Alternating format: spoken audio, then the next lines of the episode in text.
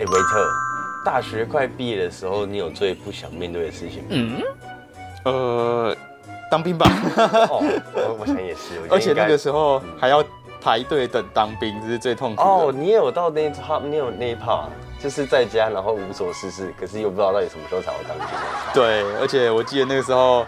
哇，大家都是想尽办法，想要先插队进去当兵，就是找找各个什么管道啊、里长、里长，对 对对对对，然后还去事务所，忘记什么事务所了，兵役课，然后就拜托啊，可不可以先让我们先当兵什么的？没错，真的，对啊，虽然说现在是只有四个月，没错，而且现在应该已经改为一年了哈。哎，好像是改为一年了哦，好像是从几年开始 就变成一年了。哇，那就辛苦各位学弟啦。该当兵要当兵了，啊不玩嘞。而且啦，其实还是得说，跟以前的学长比，我们其实已经算很不错了。而且要去面对集体生活，要去调试调试。而且我们之前其实也有聊过这个军旅生活的那个 podcast 的主题嘛，对不对？好，没错。各位，如果你还没有听过那集的话，可以回去听一下。我记得是大概第七集的，第七集那边，对，是关于军旅生活的。那。今天要跟大家聊的主题，当然就是回到跟当兵有关的，就是当兵应该要带上什么样的药物呢？哦，哎，你自己当兵的时候有带药进去吗？还是你其实就身强体壮，所以也没有特别准备什么？我身强体壮，没有准备什么。那 还是因为我职业病的关系，就觉得想比较多。有可能，因为我真的不知道带什么。当下其实我也是到那个。那个叫什么？建国路不是都会有那种军什么用品店？然后我跟他说我要进去了，啊，我要带什么？然后那个阿姨就帮我传统都喝这样。哦，所以你是先买好才进去当兵哦？对啊，因为大部分不是都是进去之后去营站买吗？哦，对，讲到这个我也很纳闷，想说那我我到底干嘛去那边先买？确实啊，对啊，哎，各位，我也是到那边才发现，其实你进去里面之后，这些学长会帮你准备好，你根本就不用先去买，你就是钱带着就对了。对，没错。像出国的时候，我们可能都会准备一些很多的药在身边嘛，所以当兵的时候，我们也会带一些入伍啊。那如果像是你自己，你会准备一些什么东西？哦，其实最主要还是看个人的需求哦。如果你今天有什么慢性的疾病的话，当然你慢性的疾病的药物要带着嘛。哦，那慢性疾病的药物通常可以开立连续处方签呐，因为你当兵进去可能没有那么没有办法那么常回诊哦，对，所以你可以去。医院请医生帮你开立这个慢性处方签，那他可以一次帮你开两个月或三个月的药，那你就可以不用那么常回到医院看医生。对，那当但是这个处方慢性处方签，它虽然可以开两个月、三个月，但你还是要每个月去领。但是你领的时候，你不一定要回医院领，你可以去外面的健保药局领药就 OK 了。嘿，对，它就是一张纸。然后那张纸上面可能会有呃，譬如说他是开两个月的药给你，他就有两个格子哦。然后三个月它就有三个格子，那每领一次就会盖一个格子掉，就会被盖章盖掉这样子。对，那他领的呃就是药物基本上会跟就是医院是一样的药物啦，所以其实不用太担心说呃去社区药局领不到原本使用的药这样。对，那这是有慢性疾病状况的患者嘛？那如果说你今天是有其他呃特殊的原因需要携带药物，比如说你很容易过敏啊，或者是很容易呃呃糖尿病的患者呢？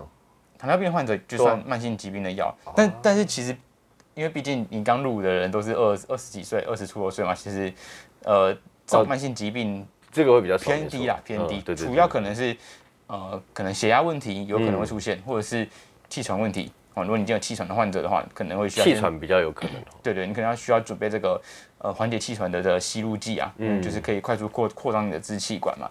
因为我们毕竟知道，就是军旅环境可能就是比较没有那么干净，对，那灰尘可能比较多啊，床单那种呃尘螨可能也都会比在家里来的多一些嘛。你可能也比较容易聊聊这个话题，会慢慢出现。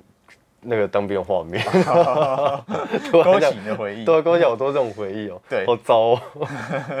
不过现在回想还好吧？现在回想其实还好啊，但就是会会想到当初很无助的心情。OK，反正就是基本上，呃，分两块啊，一块是你有慢性疾病的人，你当然就是准备好你足充足的药量的慢性疾病用药；另外一块就是针对症状缓解的药物去做准备了。明白，明白。那如果说我想要准备一些综合感冒药，我是可以怎么去选的？呃，基本上综合感冒药的话，就是它的呃厂牌很多，对，你可能会呃就是不同厂牌它可能会有不同的诉求或者主打的项目啦。那针对要去当兵的人，可能我们比较需要的是，就是真的是每一种效果都都有涵盖的这种综合感冒药。因为部分的综合感冒药，它可能呃主打的是止痛退烧而已，或者是止痛退烧加上止咳，好，或者是它可能主打鼻子，那就是让你比较不会流鼻涕，然后比较不会鼻塞。对。但你要当兵的话，你可能可以选择的是比较全面综合性的这种商品。就你可以请药师帮你评估一下，这个商品是不是有包含一些基础缓解这个感冒症状的呃成分在里面，包含这个呃，当然第一个要退烧嘛，第二个的话是有没有缓解这个流鼻涕的药，也就是缓解过敏症状的药，然后最好的话可以含有一些呃止咳化痰的成分，再加一些维他命在里面，哦，这样就属于一个比较综合型的全面的综合感冒药，哦，那这样子不管你在当兵的过程有什么轻度的感冒症状，都都还可以适当的做缓解啦。对明白。那如果本身说像我自己是容易过敏的体质，尤其在换季的时候的鼻子就是会疯狂的流鼻水，那我可以准备些什么样的药物会比较好？哦，OK，呃，因为过敏的情形，其实我自己也是属于那种很容易过敏的患者。哦，你也是吗？对啊，对啊。所以在当兵的时候，其实不止是换季啊，有时候呃，因为我们早上起来的时候，当兵都是很早就要起来嘛，五六点的时候，那时候呃天气都比较冷一点。因为早上太阳还没有出来，所以那个时候的空气比较干燥又比较冷，你鼻子就很容易过敏啊，然后就一直流鼻涕。那你在外面集合，你又你又不能在那边吸鼻涕，其实蛮痛苦的。对，所以在有过敏的患者啊，其实会建议说，因为我们第一线治疗过敏的药物是这个含有类固醇的鼻喷剂嘛，所以你可以去请医生帮你开立这种含有类固醇的鼻喷剂，让你准备备用。鼻喷剂很赞，鼻喷剂。但是鼻喷剂这个名叫呃，就是呃，听众们要留意一下，就是它是需要。长期规律的使用才能达到最好的治疗效果。哎，什么意思？而不是，就是它不是是，呃，你今天过敏了我才用。哦，明白明白。因为属那种已经有症状才用的鼻喷剂啊，它是属于那种血管收缩剂类的鼻鼻喷剂啊。哦。对，它是可以快速收缩你的血管，但是那个不适合长期使用。那日常保养型的这种鼻喷剂的话，就是含有类固醇成分的。那这种的话。它就是要常规使用才能达到最最佳的疗效。OK，对。那除了这个鼻喷剂之外啊，就是如果你今天过敏症状比较严重，譬如说你还会有眼睛痒、皮肤痒等等的，那这种情形的话，当然我们就可以选择口服的这种抗组织胺药品来来做，就是备用这样子。OK，那抗组织胺的话，就是使用的时候。稍微留一下，就是它有分一代跟二代嘛。那一代的话，可能就有一些嗜睡的症状；那二代的话，稍微比较不会，可能会呃对这个精神上影响比较小一点点这样。明白，是说我一想到当兵，其实就是会想到行军啊，而且超体能这些很累，然后又会全身酸痛。那我们是可以准备一些止痛药或是什么肌肉松弛剂之类的东西吗？哦。市面上的确是有这种放松肌肉的肌肉松弛剂的药物啦。哦。不过这种药物通常是属于处方药物，所以可能会需要医生的处方开理才拿得到。那我要跟医生说什么，他才会给我这个？呃，其实你去加医科跟他说你要你你有相关的需求，他应该还是有办法先预备开给你备用。哦。对对对。那这个肌肉放松的药物啊，呃，它的其实主要作用的效果是它可以去呃抑制我们这个。呃，中枢神经骨骼肌的这个突触反射，就是神经传导了，所以它就可以借此放松我们肌肉紧绷啊、拉伤啊所产生的疼痛感。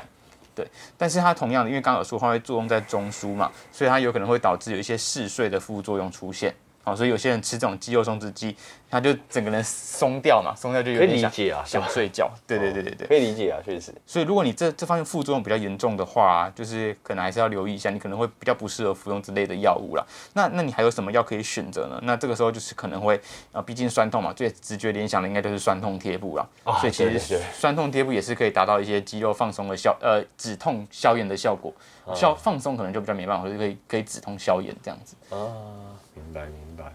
那贴布是不是有分所谓的水性贴布跟油性贴布哦，那你蛮有 sense 的哦。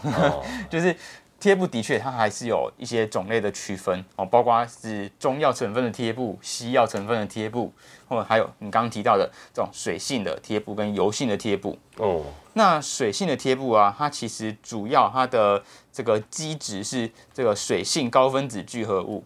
它的基剂是这个成分，所以它能够含水的量就会比较多，但是它的厚度也会相对的比较厚。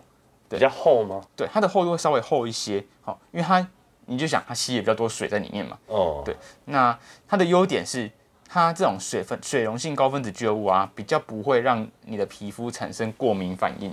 为什么？呃，就是这个是基质的问题。哦。呃，应该说跟油性的相比，哦，等下会提到油性的。对。那呃，它缺点就是因为它厚度较厚，好，所以你的这个。附着的感觉可能会比较强，比较强烈，或者是你有穿衣服的话，可能会一块砰砰的在那边，哦，然后或者是你今天是贴在脚踝地方，可能穿鞋子都比较难穿啊，等等的，哦，那再来，第二个缺点是它的粘度比较差，所以在当兵的人，他没有办法控制它的粘度的强弱吗？强弱的话，就是比较强的话，可能会是选择油性的贴布，哦，对，因为它的机制不同，哦，那这个粘度比较差的话。就是一般上班族我们使用其实还好，因为我们也不太会流汗。对。可是像当兵的时候，你就知道我们就一直在超体能嘛。对对。然后行军啊，或者走来走去啊，大热天下一定会流汗嘛。所以这个时候就比较容易导致这个贴布脱落的问题啦。对。那当然啦，贴布它还可能里面还会附一些胶带让你贴着，让它更牢固。哦，有一些是会的，对。有附胶带的，你可以适当的使用这些胶带啦。哦。对。然后。的，就是你要评估一下，就是如果你今天是比较容易有过敏反应的人，你可以选择这种水溶性的贴布。对，好，那油油性呃不是水溶性，是水性贴布。对，啊，油性贴布的话，它的基剂是以树脂当做基剂，树脂，对，所以它就属于一个化学的成分，化学的原料。哦，所以相对的，它的缺点就是它比较容易产生过敏反应，因为它是有机溶剂的一种啊，就比较容易让你皮肤啊，哎，觉得这是一个外来物质，所以就是所谓的药疹。对，就比较容易有起疹子的情形。哦。那但当然，但是它的那个优点就是说它的厚度比较薄，哦，然后粘性比较强。所以呃，我自己在当兵的时候，我带的是油性的贴布了，因为我觉得哎，我都要常常活动来活动去的，所以我就不太想要它脱落。那我自己也不太会有过敏的问题，所以我就比较比较不会有皮肤过敏的问题了。对，那我所以我就是选择油性的贴布。但如果你今天就还是要看看个人的情形做选择这样子。OK。我觉得啊，除了自己身体劳累之外，还有一个问题就是喉咙也很伤，因为你要一直吼嘛，就是当面注意之类的这样。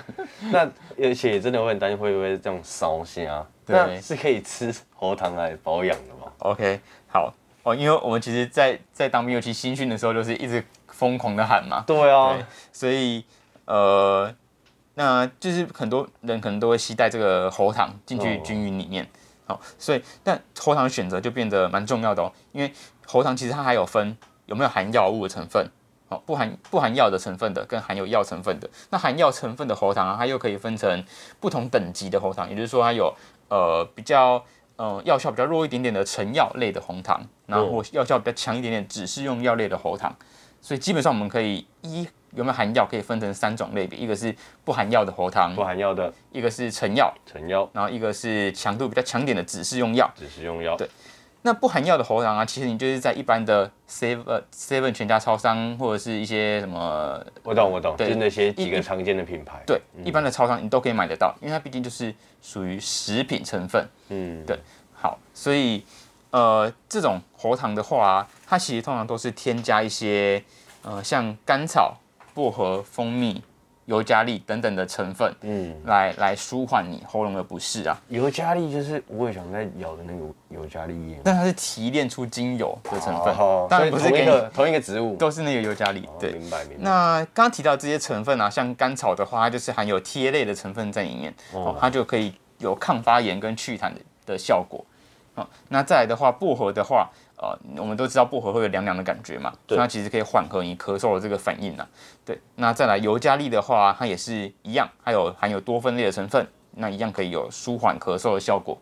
那最后蜂蜜的话，大家可能就比较知道知道有这个润肺止咳的功效了。嗯，那当然蜂蜜其实它还有一点点的这个杀菌的效果，所以也可以帮助就是清除一些可能口腔里的细菌这样子。哦，蜂蜜有口腔杀菌，这个我我蛮惊讶。嗯，这我倒不知。它有杀菌的效果，但不是针对不不不是局限于口腔啦。嗯，对，但它当然杀菌效果也不会像我们所说所谓的药物来的强啊。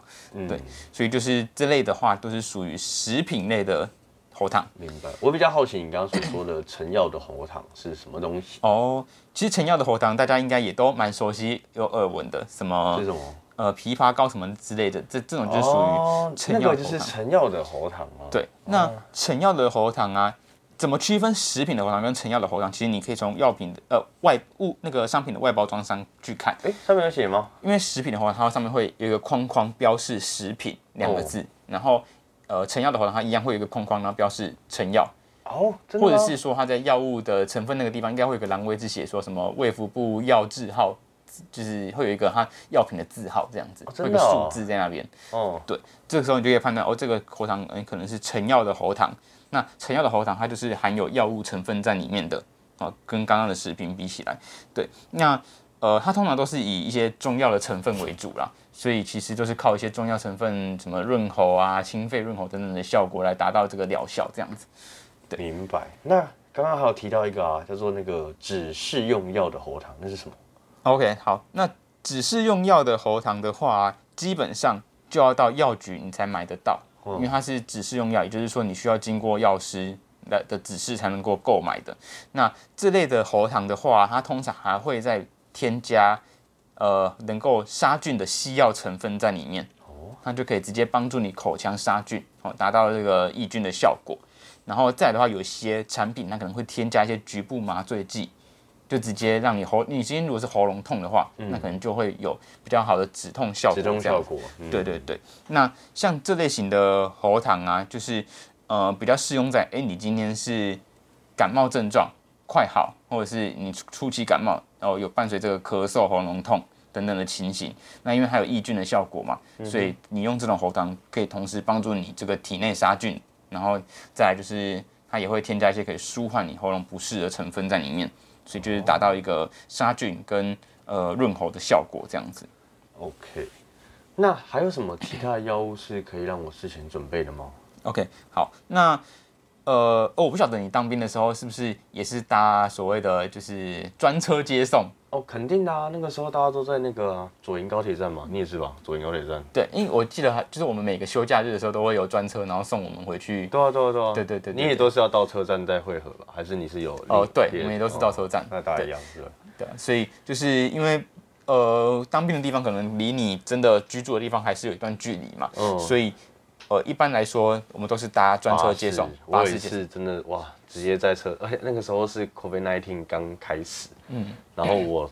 我我才知道，原来是我那时候晕车了，然后我们在车上就是，呃，怎么这么想吐，然后觉得好不舒服，然后我那时候就很紧张，还以为是确诊，对，就是啊，我是确诊的，怎么办？怎么办？结果后来车停下来，好了，我开始晕车而已。对，所以就是如果容易晕车的人啊，就是也是可以事前准备一下晕车药啦。毕竟你去的时候可能没事，回来的时候可能会需要用到，因为来回都要搭车嘛。对，所以晕车药就是可以稍微准备一下下。那晕车其实也很容易取得啦，你到一般的药局去做，就是跟药师洽询，他们都应该都会有这类型的产品可以给你。对，然后再来的话，就是因为呃军营里面可能会是一个比较户外的环境嘛，所以可能会有一些蚊虫叮咬的问题。所以如果呃比较容易被蚊子叮的人啊，其实可以去找一下有没有这种呃舒缓蚊虫叮咬这个痒感的药水，哎药药膏。各位，如果你还没进去，你各位还没进去的，真的要带，因为我们虽然会挂蚊帐，但是。呃，蚊帐呢，只是这个装饰用的东西嘛。真的要带。对，就是如果容易被咬的人，可以准备这种药水。那这种药水，它通常会含有抗组胺的成分，就可以舒缓你这个过敏被蚊子叮的过敏反应。嗯。然后再来的话，有一些还会再加一点点的这个呃局部麻醉剂的成分，也让你比较不会皮肤那么痒。这样。可以问一个比较一点点没有 sense 的问题吗？嗯，可以。就是晕车药的效果跟晕船药是很像的吗？你的晕船应该是无药可救，不是那个晕船，是真的晕船，不是那种晕船。OK，不是爱情的那种晕船药跟晕车药其实都是同样的成分的。哦，对，是类似的，就就是一样的成分。哦，所以我今天我怕我晕车，我就去买晕船药是构成的，是是可以的。它都是基本上都是抗组织胺了。因为抗组胺，我刚刚说一代的抗组胺可以会有嗜睡的副作用嘛，它就是一样让你有嗜睡的副作用，所以它其实就是逼着你赶快去睡觉，就是让你有点想睡觉，想变得比较迟钝，那你比较对这个物品物景景物变化比较没那么敏感。嗯，那因为通常会导致这种晕车情形，就是你看到东西跟你体感是对不上的，所以你在中枢这种调控这个平衡中枢的地方就会产生晕晕眩的感觉，所以它就让你这个。传导变得比较迟缓一点点，那有点嗜睡嗜睡，然后就可以改善你这个晕车的症状，这样子。OK，对，所以其实晕车药跟晕船药，或者是甚至有人搭飞机也会晕机的，那都是同样的成分啊。哦，有晕机药吗？就是都是都是那个成分，不过就是看，如果你容易晕的人，就是可能搭各种交通工具都有可能会产生这种晕车的感觉，晕眩的感觉。对对对，明白明白。那除了刚刚说的这个晕车药啊，然后止痒的药水啊，你还是可以在呃额外准备，就是如果担心有什么外伤的话，可以准备一种那种综合的抗生素的药膏哦备用。对，就是如果有外伤的话，就可以可以稍微做一下杀菌的效果，这样子。哦，对，明白明白。OK。各位听众朋友，如果你还没有进去当兵的话，那你接下来可能就是要面临到整整一年的兵期，辛苦你啦！怎么讲的有点 心里在暗笑的感觉。那做男人就是得当兵吗？OK 了，那以上都有听懂了哈，该准备些什么进去里面，好好的去当兵，这样都知道了吧？行，那我们这集就到这边啦，那我们下次见喽，拜拜，拜拜。感谢各位听众的收听，未来还会持续更新更多的健康知识，可以点击资讯栏的连接到 Kinet 的官方网站，里面有更详细的健康内容及新闻，或是到我们的脸书、IG、TikTok follow 我们，不要错过各种活动内容喽，拜拜。